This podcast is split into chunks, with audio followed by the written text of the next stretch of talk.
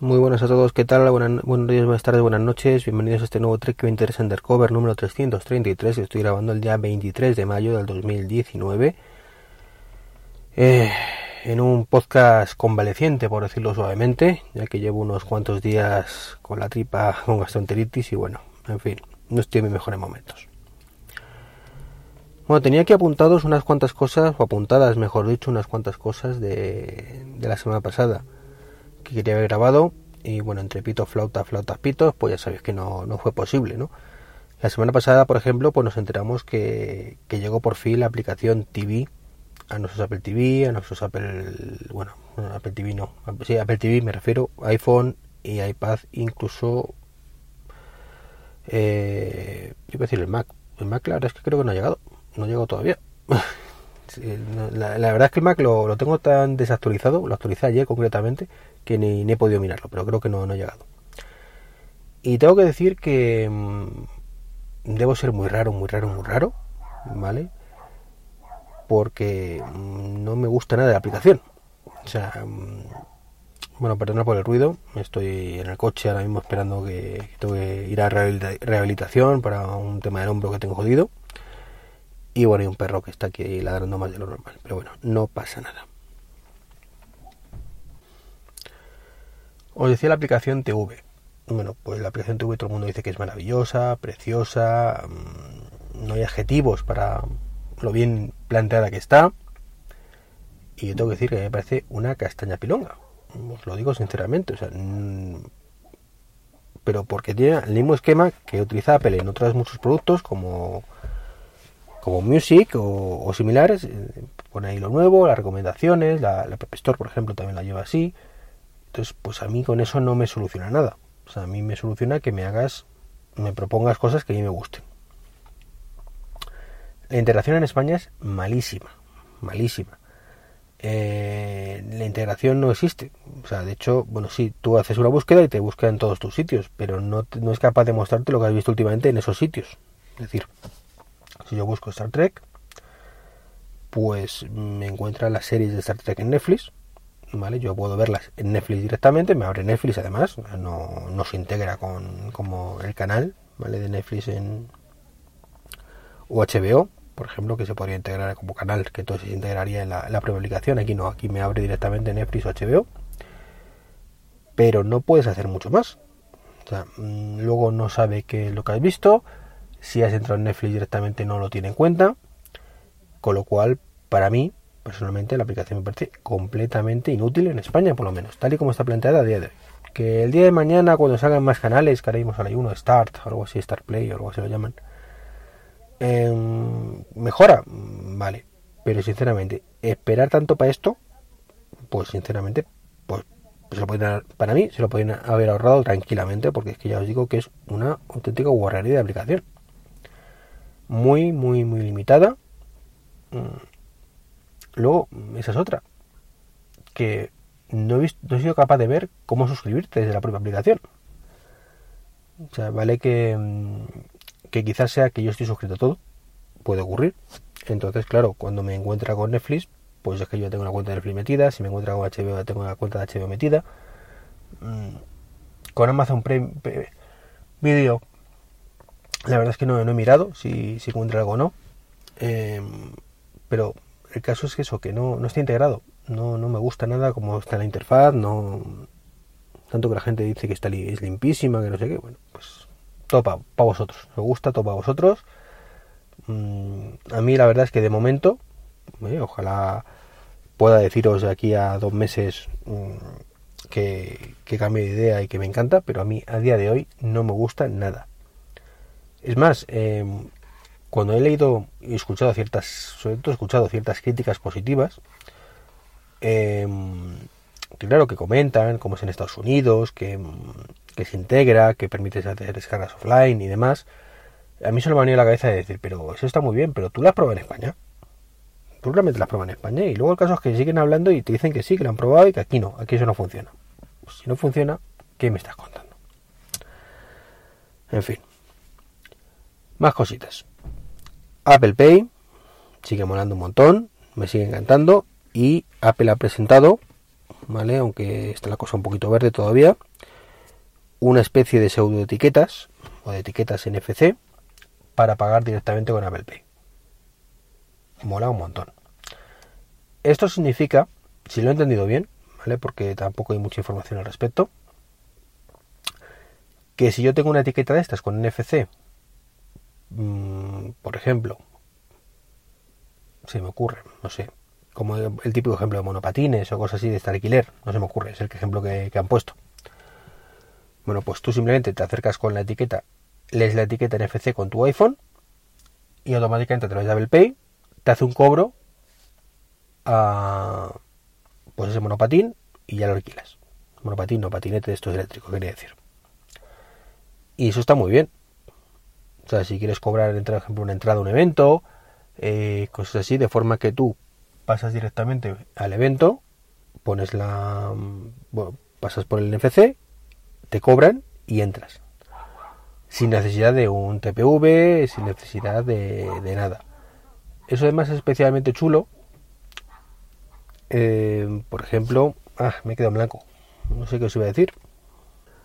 Es que se ha movido la señora del perro y a mirarla pues me he despistado. Me he despistado. No sé qué os iba a decir que es un ejemplo muy chulo de, de esto, pero bueno, si me acuerdo a lo largo del podcast os lo comento y si no, bueno, pues tampoco sería tan importante. Y otra cosa que han hecho con, con Apple Pay, que parece ser que, que, lo van a meter ya, es pagar en iTunes, que sorprendentemente no se podía. Bueno, pues aparentemente se va a poder ya, o incluso ya se puede, no, no lo recuerdo ahora mismo si se puede o no. Eh, porque a fin de cuentas no hace años que no pago nada en iTunes con Apple Pay. Pero bueno, está muy bien. Seguramente lo siguiente será la App Store y cosas así, que no tengamos que meter nuestra tarjeta en, en la cuenta, digamos, de, de, Apple, en el Apple ID, y podemos pagar con nuestro Apple Pay.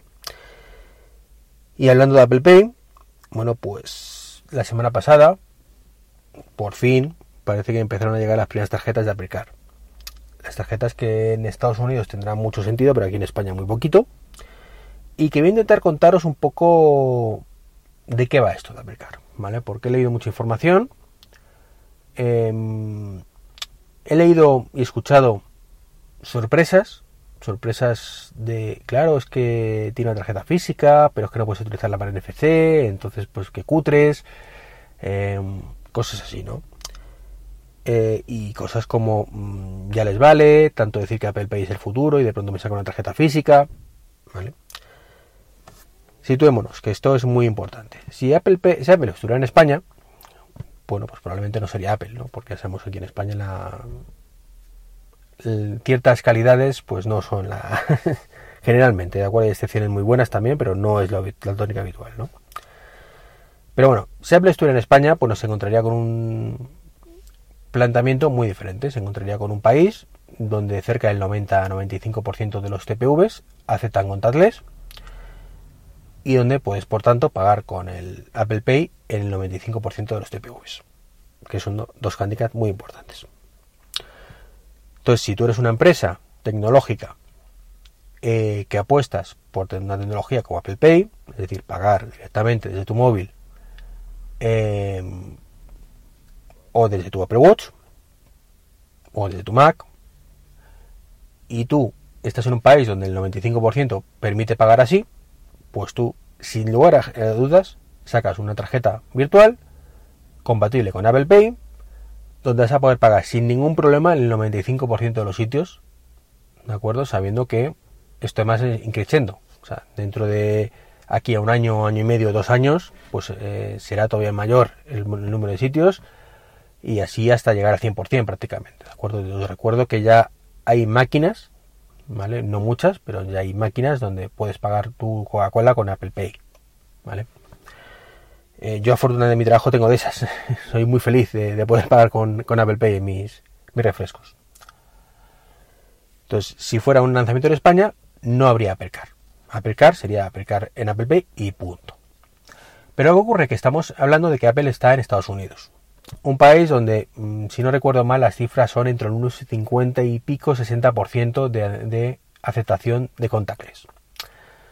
Es decir, que si tú sacas una tarjeta de crédito solo para utilizarla con tu móvil, te vas a encontrar con la tesitura de que a día de hoy la vas a poder utilizar solamente en un 60% de los casos. ¿Qué significa esto? Que por muy buenos servicios que tú tengas de fintech, ¿de acuerdo? De que devuelvas el dinero, de que puedas mirar lo que te has gastado en el momento, de que mm, te hagan esquemas de gastos, de todo lo que ellos quieran, ¿vale? Eso que en Estados Unidos es tan novedoso, ¿vale? Porque aquí en España estamos un poquito más acostumbrados, pero allí no. Eh, te vas a encontrar con que eso lo va a poder utilizar, utilizar la gente un 60% de las veces y el 40% restante van a tener que utilizar otra tarjeta. Simplemente porque los TPVs no tienen contactless. Y eso es un problema. Porque si tú quieres lanzar un producto tienes que lanzarlo completo para que se utilice siempre. Ante esa tesitura, haber hecho lo único que podía hacer. Mira, perfecto, pues para el 40% restante saco una tarjeta. Una tarjeta que sea muy sencilla de configurar, una tarjeta que sea muy muy segura, que es lo que están haciendo con, con esta tarjeta de, Apple Car, que podamos directamente integrarla con Apple Pay, ¿vale? Pero que aparte podamos pagar directamente en, un, en cualquier tienda. Esto significa, pues lo que han hecho, que tú simplemente para activarla lo acercas a tu teléfono móvil y a través del sobre, ¿vale? El sobre de la tarjeta la, acercas al, la acercas al teléfono móvil porque el NFC está en el sobre de la tarjeta y con eso se activa. Y una vez que está activada, pues ya funciona. Y la pregunta es, ¿y por qué no han metido NFC en la propia tarjeta? Bueno, pues por un motivo físico y por otro lado filosófico. El físico, la tarjeta es de titanio, si no recuerdo mal. Titanio, metal, NFC, no, no se llevan bien. ¿Vale? Eh, da problemas. Y segundo, por lo más importante, filosófico, no tendría ningún sentido. ¿Vale? Apple quiere que utilices tu Apple Pay, ¿vale? Quiere que utilices tu iPhone, quiere que utilices tu Apple Watch. Y que utilices esa tarjeta solo y únicamente solo en aquellos lugares donde no te queda otra. Eso significa que en lugares donde tienes contactless nunca vas a utilizar esa tarjeta. Vas a utilizar tu Apple Watch o tu iPhone. Y cuando llegas a un sitio donde no te queda otra, bueno, pues vale, pues mi plan B, la tarjeta. ¿Qué ocurriría si esa tarjeta tuviera NFC? Bueno, pues que al final estás diciendo a la gente, utiliza mi tarjeta que te sirve para el 100% de los casos y el resto, pues está muy bien, pero no tiene sentido que lo tengas en Apple Watch. Con lo cual es absurdo. Entonces, esa es la lectura correcta, yo creo, de todo esto. O sea, no le busquemos de que es una tarjeta que viene capada, que no sirve para todo porque no tiene NFC. No, es que no tiene que servir para todo, no tiene que servir para NFC. Es una tarjeta para uso cada vez menor es una tarjeta pensada para usarla en momentos muy muy puntuales ¿eh? y cada vez menos momentos según crezca el plan el, el, campo pues de NFC vale campo me refiero al campo móvil no el, el número de terminales con NFC con contactless. Y simplemente que tengas una tarjeta física para el recuerdo para que dentro de 5 años a lo mejor pues no utilices nunca esa tarjeta vale esa es la idea de Apple. Bueno, quería hablaros también hoy de, del tema Huawei. Este, este tema que ha levantado tantas ampollas em, esta semana, ¿vale? Es un poquito peliagudo, muy, muy peliagudo, muy triste. Eh, yo particularmente en esto me posiciono claramente en lo de Huawei, más allá de, que puedan tener ciertos motivos, como eso que se comenta que ha negociado con Irán, a pesar del embargo que había y demás, bueno, perfecto, le metes un multaza y, sigue, ¿vale? Una multaza que no les haga rentable hacer eso, ¿vale? Pero, pero lo que ha hecho Trump mm, es que no, este, este tío está, zumbado, está zumbado. Y, y ya no es lo que haya hecho Huawei. Que las consecuencias, pues bueno, pues es una empresa china donde la quiere hundir, claramente la quiere hundir. Eh, le corta el grifo de los, de los sistemas operativos y ahora ha salido ya el tema también de que le va a cortar el grifo, se corta el grifo también de los procesadores, porque RM también ha dicho que si quiere hacerse ser 100% legal, pues también tiene que hacerse cargo del embargo y no suministrar procesadores ARM a, a Huawei. Y claro, los procesadores ARM son los que llevan todos los móviles. Particularmente me parece, como digo, un error de Trump de, características, o sea, de, dimensiones kilométricas. Vamos. Y espero que le salga mal. Espero que le salga mal y por la presión tenga que recular, que es lo que creo que es más probable. De hecho, ya he dicho, bueno, ahora os dejo una demora de tres meses para esto, ¿vale? Y espero sinceramente que se dé cuenta de que ese de American First y volver a hacer América grande y demás está obsoleto. Está obsoleto. Eh, América vive en un mundo globalizado vive en un mundo globalizado donde todo efecto tiene su contraefecto, ¿vale? Y tú puedes putear a Huawei, pero Huawei está en China y en China se fabrica el 90% de las cosas que se, hace, que se venden en Estados Unidos, o al 80 o el 70, me da igual. Y te puede meter un par de aranceles también. Y eso puede perjudicar a mucho a Apple y a todas las empresas americanas, que tú no tienes en cuenta, Trump que tú vas a, lo tuyo, a lo tuyo, ¿verdad?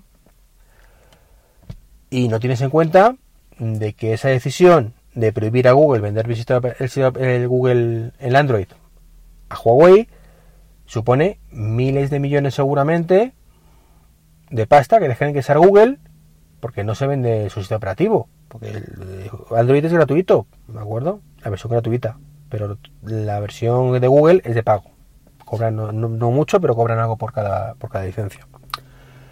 Y Huawei es el tercer fabricante de, móviles mundial a estas alturas de la película. Y si RM, que es británica, curiosamente, pero bueno, como fabrica también y hace cosas en Estados Unidos, bueno, pues, pues tiene que acogerse por lo visto esto.